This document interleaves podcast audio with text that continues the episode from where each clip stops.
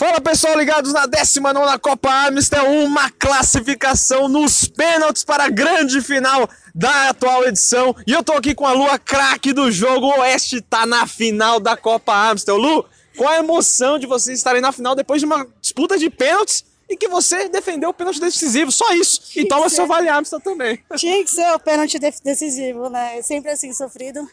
Mas eu tô muito feliz pela classificação aí. Agora é só pensar na final e se preparar, que eu sei que vai ser difícil, mas a gente tá, vai, vai vir inteiro e forte para essa final aí. Boa, e de hoje, do jogo de hoje, dá para levar de lição alguma coisa bacana para vocês levantarem o caneco na final? Sim, é só organizar um pouquinho, que eu acho que a gente fica um pouco nervoso né, na, na pressão, mas organizar um pouco e, e vir inteiro para a próxima fase aí, que é a final. Boa, tá aí a Lua, craque do jogo, o Oeste tá na final da Copa Amstel.